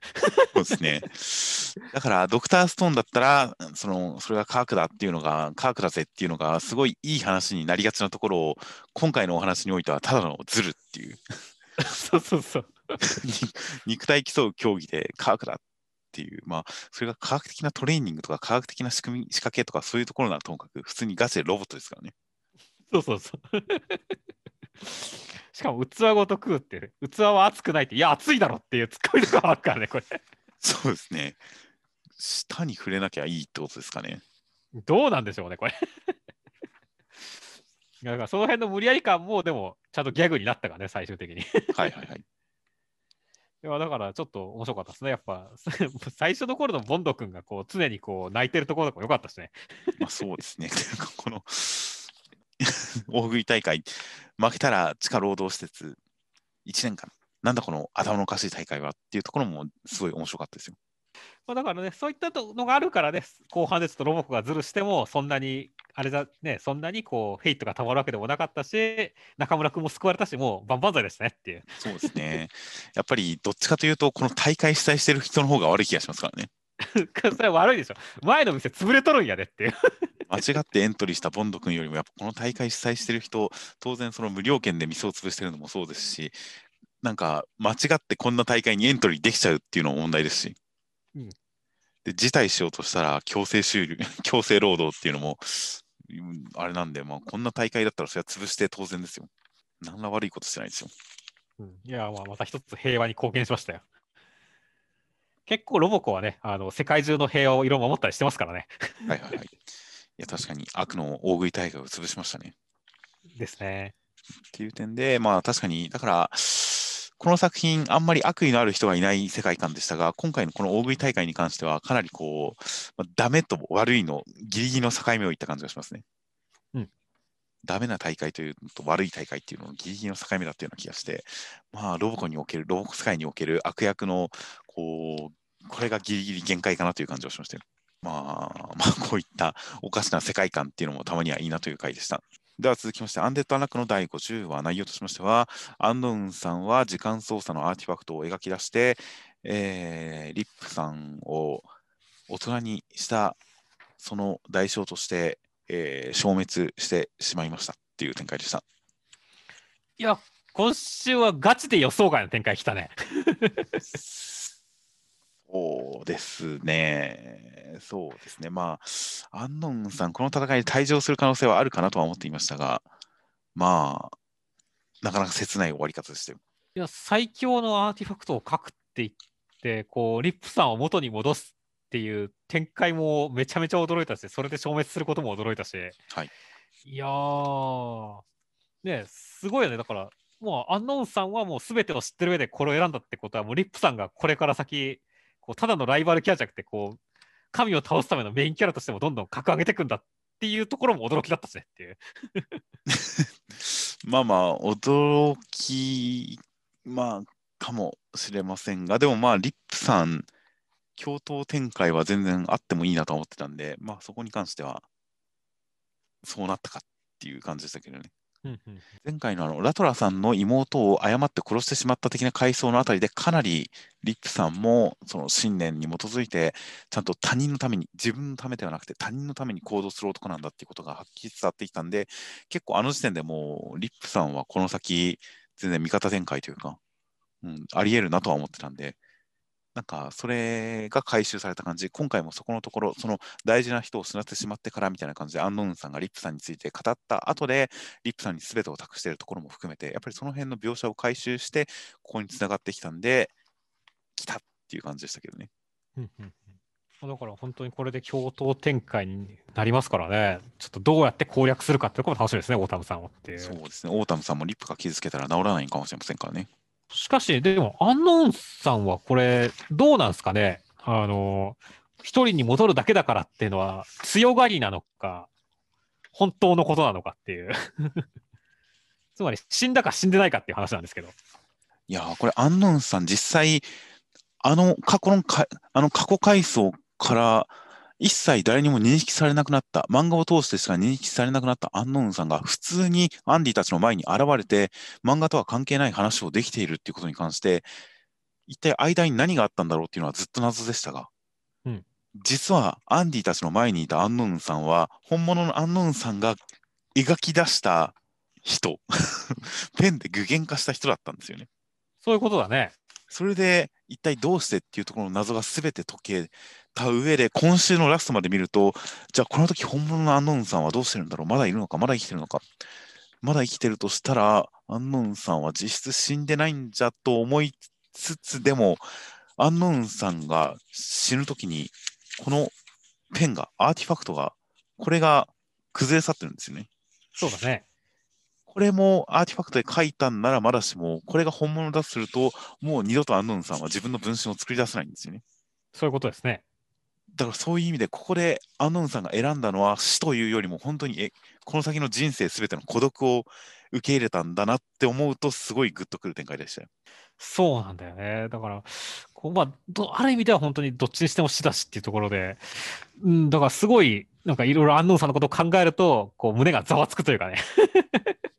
そういう展開だったよね。そうですね。いや、だから、死であれば一過性というか、そこで終わりですけど、その後の一生の孤独を受け入れてるんだと思うと、単純な死よりも結構僕は悲しいものを感じましたよ、ここは。うんうんうんなるほどね。まあでも、俺は結構さ、もしだよ、あの、アンノーンさんの本体が生きてるとしたらさ、はいあの、一応さ、そのなんだろう、消しゴムが勝手にこう使われてんだ、減りが早いなみたいな感じで、現世に影響を及ぼせるわけじゃないですか。はいはいはい。だったら、そういった展開で、実はまだアンディたちの助けをすることができるんじゃないかっていう期待値もあるんだよね。まあ確かに少なくとも漫画は書いておくれるわけですからね。そうだね。だから何らかの形でコンタクトを取ることはできるとは思うんですが。うん、果たしてどうなるかっていうね、実際まだ死んでる可能性もあるからねっていう。まあまあ、それもなくはないですけどね。うんアーティファクトを使った効果が本体に影響してたりとか、その前時点で死んでるっていう可能性も当然なくはないですが、でもまあ、生きててもやっぱり僕はそこで、こう、ちゃんと目と目があって触れ合って会話できてという、その全てを捨てるんだということを考えると、まあ、大変、グッとくるものがありましたよ、そこは。そうですね。という感じで、まあ、その辺は今後の解説次第かなという感じではありますが、ちょっとここで、またその解説のない段階で、いろいろと描写から考え合わせて、今、アンノンさん本体はこういう感じなのかなっていうのを想像して理解した上で、気持ちがざわつくっていう、その感じはもう、アンデッド・アンラックらしい、こちらに考えさせる演出みたいなものが効いてて、まあそのまま読んでも当然面白いですが、それ以上に考えさせた上で、いろいろ感じさせる演出として、すごく効いてる感じがしましたよ。では続きましてが、破壊神マグちゃんの第30話、内容としましては、えーレン君はウーネラスさんに惚れ薬をもらったんですが、使わないでいたら、ナプタークさんがモテモテになってしまいましたんで、なんとかそれを解除して、えールーちゃんたちからチョコレートをもらいましたっていう展開でした。ああ、ナプタークさんがモテモテになったのは結構複雑な気分だったけど、結構本人がもうこれが料理だ、料理とは支配の力だったのか、ナプナプナプナプナプってやってるところがすごい微笑ましかったんで、よかったですね。そうですね、ナプタークさん。ナプタークさんは別に好かれてもいいと思いますよ。そうですね。意外と頑張ってますから、日頃。うん、そうですよ。料理上手で頑張り屋さんだな、一生懸命働いてる姿かっこいいよ、ナプタ君ってのは、まあ、読者の言葉でもありますからねそう。ですね。何一つ間違ってないですからね。そしてこれに対する レン君のリアクションが、サツってのよかったね。そうですね。いや、今週だから、なんだろう、こう、レン君超可愛いなって、さね、俺はずっとこの、あの、ルルちゃんは、伊妻くんとのカップリング推しだったけど、レン君もありだなって思ったよって、今週は。はいはい。いやもう僕は元からこのレン君の凡人プリっていうのが大好きですから、いや、今週本当に惚れ薬を使わなかったところで男を挙げましたよ、レン君は。いや、そうだね。そこはかっこよかったよね。ここで凡人の凡人たるゆえんというか、凡人のいいところを見せつけましたからね。そうだね。で、そのウェルちゃんとルルちゃんからもチョコレートをもらいましたから。で、もうそこはもう、しかも凡人らしく普通に美味しいって喜んでますからね。そうだね。恩人ですからね。ギャグは言わねえっていう。そうですね。飯妻君に関しては甘いって言って、もうちょっとうまそうに食えって突っ込まれてますからね。まあまあ、マグちゃんの食レポも相変わらず美味しそうじゃないけどね。そうですね。まあまあでもね、本当に、まあ全体的にね、このナプタークさんのね、チョコレチョコプリンとかも食いたくなるような回でもありましたからっていうね。はいはい。いやーだからほっこりするいい回でしたね。まあ、そうですね。まあ、いつもですけどね、それは。マクちゃんは毎週ほっこりするいい漫画ですけどね。という感じでしたので、まあまあ、ナプタークさんもまた変な属性が乗っかった感じがしますので、お菓子作りに対する意欲がさらに向上してるでしょうからね。まあまあそのうちネギプリンとかも作ってくれるでしょうからね、楽しみですねっていう。いやいやいや、ナプタークさんをバカにしないでくださいよ。いやだって食材でこいつカゴの中にネギ入れとるやん。いやいや、それはスイーツ以外に使うんですよ。いやーてっきりね、ネギプリンのフラグかなと思ったんだけど。ナプタークさんは料理上手で頑張り屋さんなんですから。そうですね。普通にそこそこ美味しい普通のお菓子を作りますよ、きっと。別に際立って美味しくはないけれど。まあ、そうだね普通って、普通にうまいっていうのを作ってくれますよ、きっと。そうですね。という感じなので、まあ、今後の料理人としてのナプタークさんの検診研鑽とかにも大変期待ですよ。では続きましてが、えージュース回線が救済となってしまいましたので、代言として特別読み切りが載りました。人気爆発するかもしれないギャグ読み切り15ページかもしれないデカ、前田良平先生ということで、こちら前田先生が、えー最初にお名前が出るのが2012年の第2回 G カップの、えー D カップを楽しい調理実習という作品で受賞。2012年の受賞が最初に名前が出たので、えーその次が2013年第4回 G カップの、えー F カップを受賞した初めてのハンドボール入門というのが、ジャンプネクスト2014年ボリューム2号に掲載されてデビューとなりました。うんで、その後、同じジャンプネクスト2014年の、えーボリューム2号に伝説のアルバイター・ジョーという作品を掲載。なので、2014年ボリューム2号は2作品掲載されたんです、前田先生。で、えー同じ年2014年ジャンプネクスボリューム4号にマイ・ハナ・ワールドという作品を掲載。で、本誌に載ったのは2015年の47号、えー QED という作品が本誌に掲載されてデビューとなります。で、その後読み切りはジャンプギア2017年ボリューム1から4号に、えー月影の守護騎士というのを短期連載。で、あとは、えー本誌の方に2018年6号オニバス企画の新年ショートギャグ、えーフェスタに掲載と、2019年おととし、えー派遣侍という作品が読み切りに掲載されました。うんうん派遣侍。なんかあった気がしますね。気がしますね。という感じで、えーなので本誌読み切り的には QED 派遣侍について今回3度目の本誌掲載となりました。で、内容としましては、えー何々かもしれないというふうに、えーいろいろと深読みする、いろんな可能性を考える刑事の鴨さんというのが、もういろんな可能性を考えて事件に当たって犯人を捕まえるぜっていうお話でした。だから、モーニングスターのくだり面白かったですね。そうですね。これだから、とんでもないことが起きるのかなと思うんで、その後、鴨さんが隕石落ちてくるかもしれないぞっていうから、いつ落ちてくるかと思ってドキドキしてたんですけどね。落ちてこなかったですね。それは落ちてこなかったですね。い や、はい。そうだよ。だから、基本的にはそういう、なんか、こう、最後の自爆数機かもとかね。それ、とんでも的な話と、あとはもう、カモネタでしたねっていう。そうですね。カモに対して怒るっていうね。見つけることには。そうですね。鳥を大事にするという、焼き鳥すらも許さないという、うんそういう感じの、まあ、基人変人キャラでしたね。そうですね。その割にはカモ南蛮っていう技な使ってんだけど大丈夫かっていう感じだけどっていう。それは人間を焼き殺す技だからいいんですよ。そうかか、別にカモをこう痛む技じゃないからいいのかっていうね。そうですね。そこはもう逆ですよ。そこは逆に、こう、カモを焼く、カモを焼き殺すような料理名によって人間を焼き殺すという復讐の技ですから。これ、カモ南蛮っていう技、このマッチを吸った炎が渦を巻いて敵に襲いかかってるんですが、うん何の説明もないですよね。全くないからね。急に能力使いよったっていう感じでしたが、ここは何の説明もなく、まあ、すごい人なんだなという感じでしたよ。うん そうだね。まあまあ、見た目はね、さかなクンみたいな格好してるのに強いねっていう。まあそうですね。上が本体かもしれませんね、確かに。うん本体の数あるね、これ。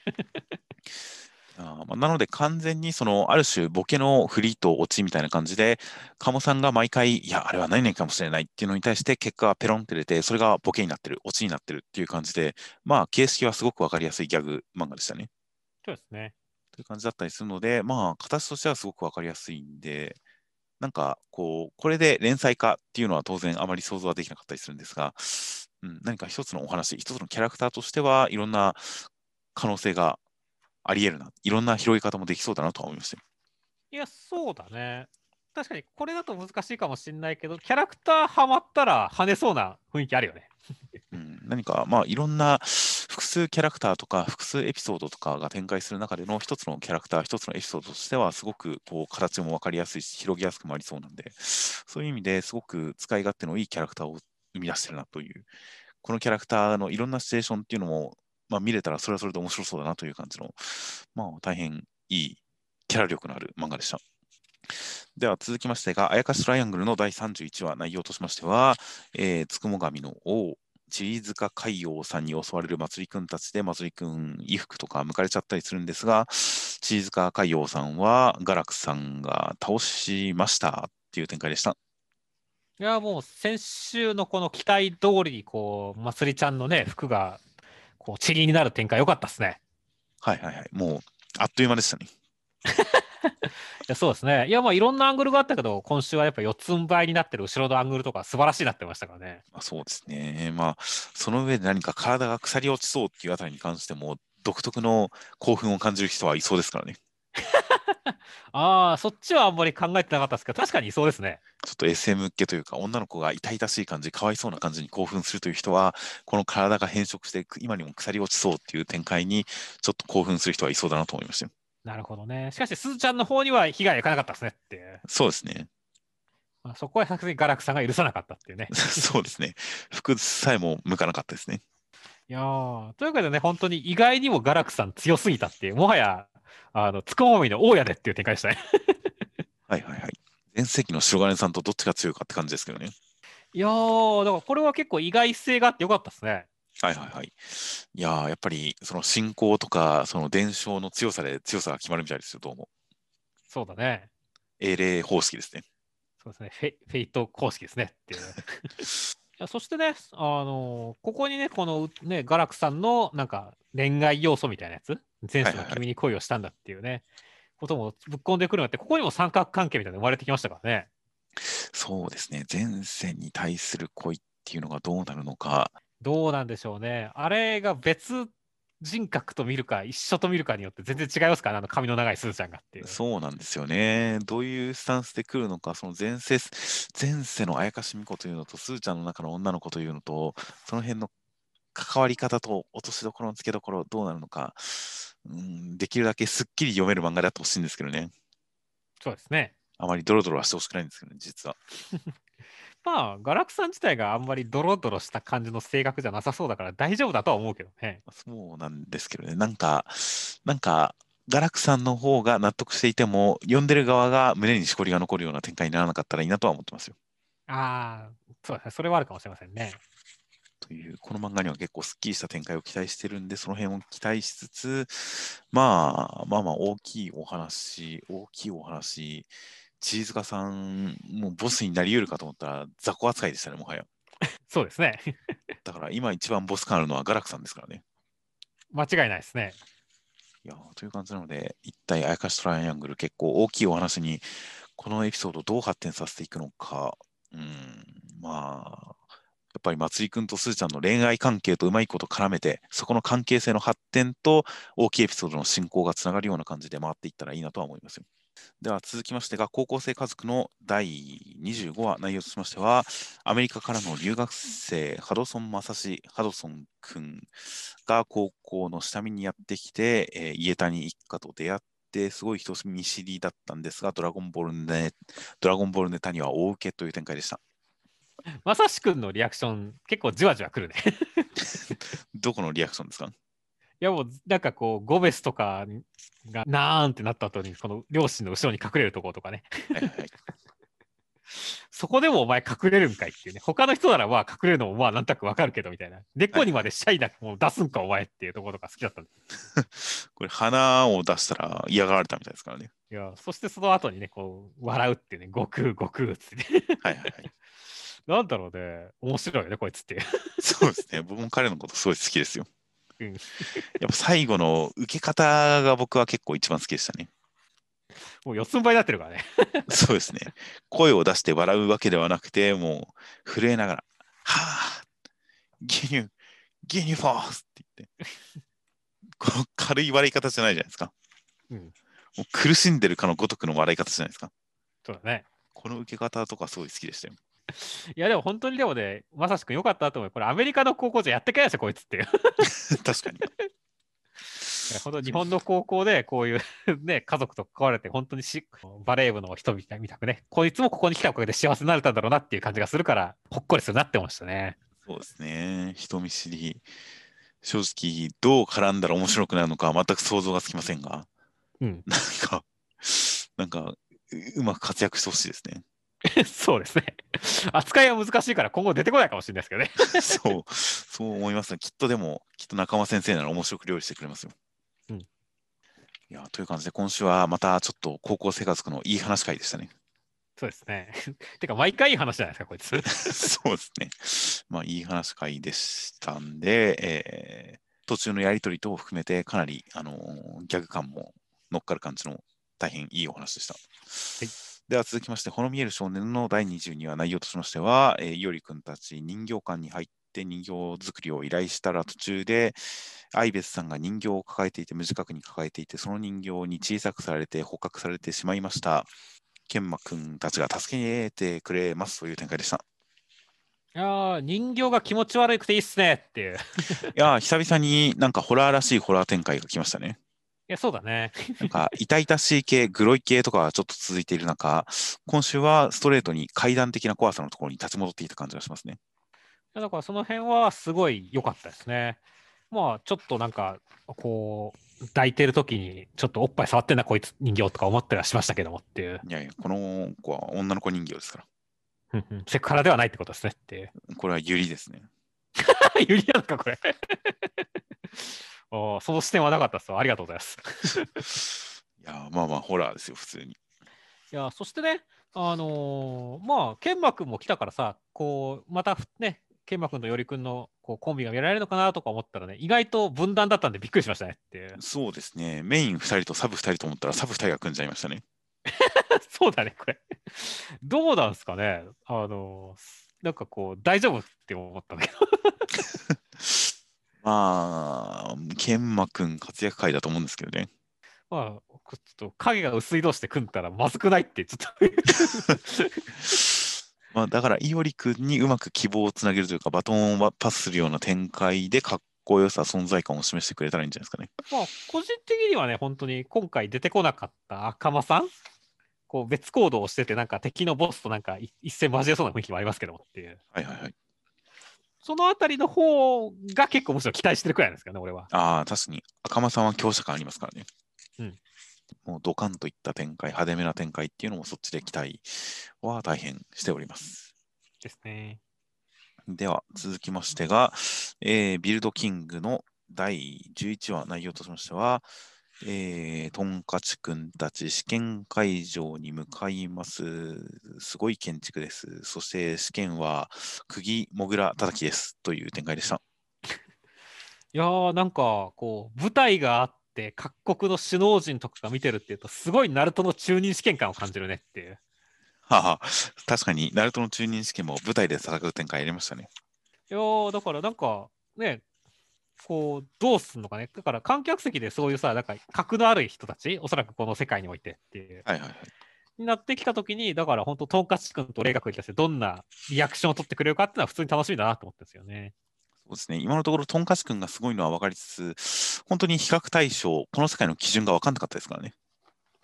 そうだね。だから、どのくらい彼らがすごいのか、すごくないのか分からないんで、まあ、きっとすごいんでしょうから、本当にリアクションで持ち上げに持ち上げてほしいですよね。そのね、一発目が釘もぐら叩き、いきなり全員落とす説出たなっていう、なんか超高難易度みたいですからね。はいはいはい。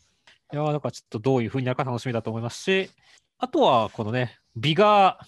候補なんだっていうところに関してはね、はい一応ちゃんと説明されたんでよかったですね。そうですね。建物に活力を与える建て方ですよ。あれですね、なんかグルメ細胞みたいなもんなんですかね。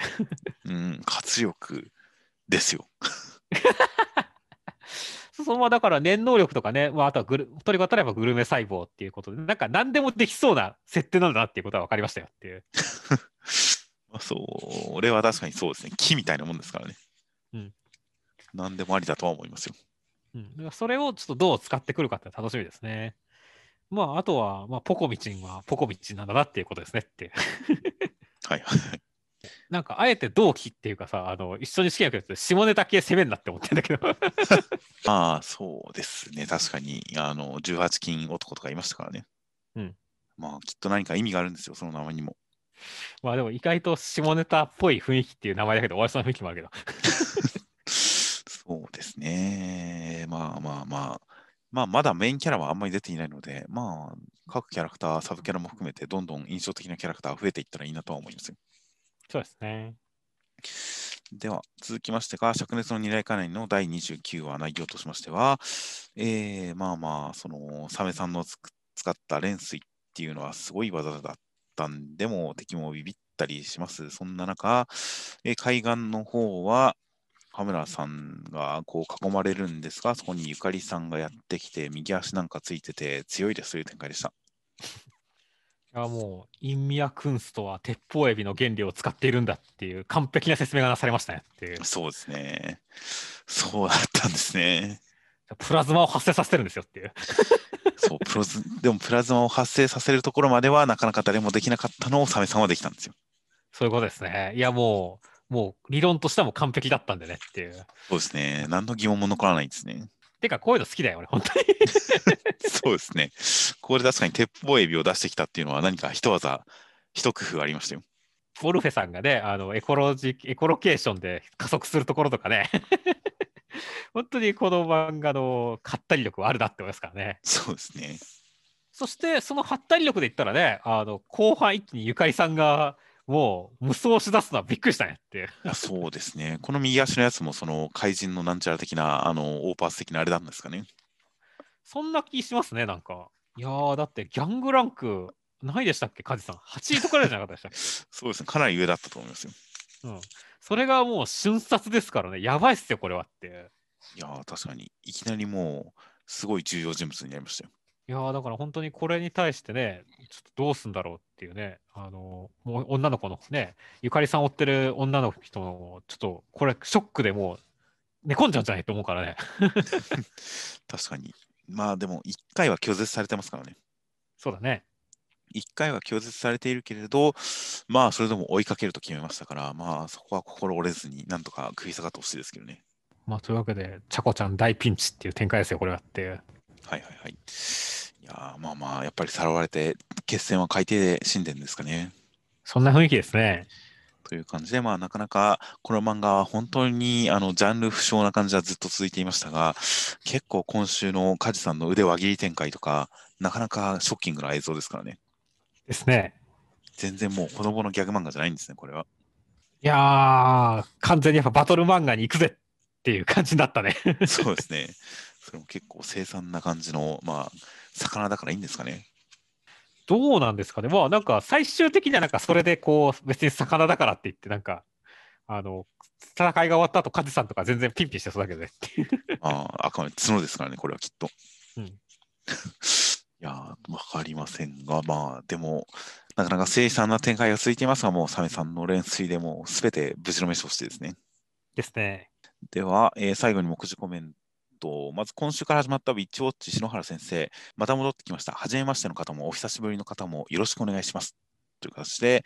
えーまあ大変いい感じの挨拶。そしてそれに対するいろいろと、えー篠原先生に対するコメントもたくさんありまして、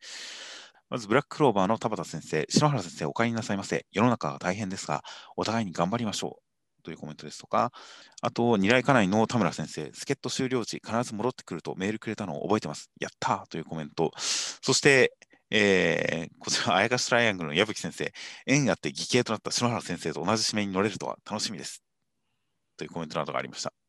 もうもう矢吹先生と篠原先生がね、あの、奥さん同士が兄弟という、ね、奥さん同士が姉妹というのは有名な話ですからね。まあ、あのサンドイッチマンのラジオで、そう、ご本人が言ってたらしいですね。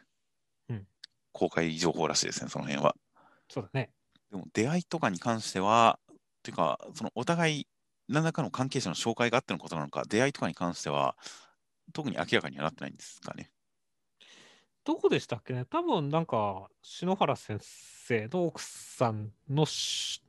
の紹介だったような気がするけど、ちょっと俺も詳しいことは分かんないですね。ああ、一応そういうつながりで、たまたま姉妹だったっていうことはないんですよね。そうではないと思いますね。週刊少年ジャンプで連載をしている兄弟ってなかなかいないですからね。そうね。同時に連載をしている兄弟ってなかなかいないですからね。うんいやー、なかなか珍しい状況ですよ。ですね。いやたなんかこの今後までなんかコメントとかでのやり取りが楽しみですね。そうですね。あとは読み切り、えー、鴨の橋論の禁断推理、天野先生、こんにちは、プラスで連載しています。一巻出ましたので、よろしかったら見てください。という宣伝に徹するコメントでした。うんあと、かもかもしれないデカ、前田良平先生、鬼滅の映画を見て、もう人前で泣く前と違った矢先、ポケモンで号泣してしまった。という、そんなコメントの、え1個上には、破壊神マグちゃん、上神木先生、ご飯中にポケゴーで色違い概要が理想答えが捕まったので、俺はもう満足です。という、ポケモンつながりでした。もうポケモン GO とゲームの話と映画の話だとは思いますけど。てか、そうですね。まあ映画の方はちょっと見てないんで、ポケモンの映画の方は、ちょっとコメントができないのは残念だなと思いますけど。で まあ、ポケモンの映画もまあ毎回評判はいいですからね。うん今回もなかなか泣ける映画だと評判だったりはしますので、何か機会があったら見てみたいような気もします。あと、夜桜さんちの大作戦の権平先生、透明な石が欲しいときと不透明な石が欲しいときが交互に来る。今は不透明な石という、これは何かの比喩なんですかね。いやもうダイヤかプラチナかっていう話じゃないですか。そんな。もうなんか自分へのご褒美ですか？貴金属はまあ、貴金属、貴金属に限らずまあ、石集めが趣味なんですかね。なんかなんかの隠語かなと思ったんだけど。ですかね。あるいは、ソサゲ、ソサゲに関する隠語だったりするんですかね。ああ、かもしれませんね。ちょっとまあ、どっかで、なんか、ちゃんと説明してほしいなと思います。まあ、おそらく石集めの趣味とかあるのか分かりませんが、権平先生、うん、なんかコメン、いろんなところのコメントとか辿ったらもしかしたら分かるのかもしれませんが、まあ、なんか、権平先生が石を集めてると聞いても何の嫌感もないですね。まあ、あんまないですね。ああ、石集めてそうと思いますね、なんとなく。うんあとは、えー坂本デイズの鈴木先生、モルカーと BTS にハマってます。ずっと家にいるので、インドアな趣味が増えます。ということで、先週もモルカー、ぷいぷいモルカーに言及する方いましたし、やっぱり流行ってますね。流行ってますね。いやーこれからジャンプの中でもモルカーに関するこうパロディネタとか使う漫画も出てくるかもしれませんよ。そうですね。まあ、ね、モルカー、パロレルタらロボコくらいしかなくね。まあそうですね。いやでもまあまあまあそうですね。あんまりパロディが使いやすい。流行りネタ、流行ネタをパロディにできるような漫画は今あんまりやってないですね、ロボコ以外は。うんという感じで、ロボコのところのあのライオンも車になるかもしれませんね。それはありそうだね。キュキュイってやるかもしれませんが、そんなのも楽しみです。では、えー来週が、えー連載4つ目です。伝説襲来新鋭権限時代先取り色とりどり新連載4連弾第4弾オールスター選手野球団表紙関東から54ページクーロンズボールパレード原作鎌田幹康先生作画福井芦美先生、えー名門白鴎野球部の選抜試験で出会ったのは？ということで野球漫画です。おお、なんかすごい久しぶりな気がしますね、野球漫画。いいやー、スポーツ漫画自体久しぶりですし、その中でも野球となったら、もう本当に、あのーバディストライク2015年以来くらいですかね。はいはいはい。だいぶ前ですね。バディストライクはでもなんか、こう、最後の方がすげえはっちゃけてたっていう印象しか残ってないですけどっていうまあ、。最終回が突然世界観をぶっ壊しに来たということで、いい最終回でしたけどね。うんうん、バディストライク1個ありましたかね。だからまあ大体5年ぶり、それだとしたら大体5年ぶりの野球漫画、スポーツ漫画という枠でもかなり、本当にあの、卓球漫画以来くらいですかね。ビーストチルドレンは。か、ビーストチルドレンの方が最近でしたっけ？どうでしたっけ？いやー、まあまあ、そうですね。ビーストチルドレン以来ですかね。なんいやー、なので結構今回の新連載、えーラブコメ不足を救うウィッチウォッチと、スポーツ漫画不足を救うクーロンズボールパレードとなるんじゃないでしょうか。いや、そうですね。いや、もう本当に、ね、ジャンププラスの方だと忘却バッテリーとか大人気ですし、はいはいはい。だからそれに負けないいい野球漫画期待したいですねっていう。そうですね。いや、大変どういった感じで来るのか。なかなかこのあらすじからだけだと特色が全くわからないですからね。そうですね。なんか、ある種、女の子にも見えるけどね、このキャッチャーの人っていう。ああ、なるほど。それはびっくりですね。だとしたら。うんうんまあ、あらすじからだけはものすごい正統派な感じですけどね。そうですね。名門野球部の選抜権で出会ったのは、ズドン派剛腕9を引っ張る超強力バッテリー、青春野球新連載。何の変化球も入ってないですからね。そうですね。何の変化球も入ったですからね。説明に。なので、どういう感じかは分かりませんが、まあ、うん、本当にまっとうな、超まっとうな野球少年が野球する話だったら、ちょっとそれは新しいかもしれませんね。逆にね。逆に。どういう内容なのかは大変楽しみです。あと、センターカラーが遊園地編加速人気急上昇御礼センターカラー坂本デイズ。そして、えー1から4巻続々重版新格者候補選抜試験絶好調センターカラーマッシュル。そして、えー天然魔女堅物ま堅物使い魔のマジカルコメディ新連載第2話センターカラー25ページウィッチウォッチの3作品がセンターカラーとなっております。という感じで、では先週の動画の広告が、えー、黒うささん、ナインテラさん、キューテラさん、犬さん、サツダスさんの4名の方から広告いただいておりました。大変ありがとうございます。ありがとうございます。といった形で、来週11号、2月15日発売となっております。では、お疲れ様でした。お疲れ様でした。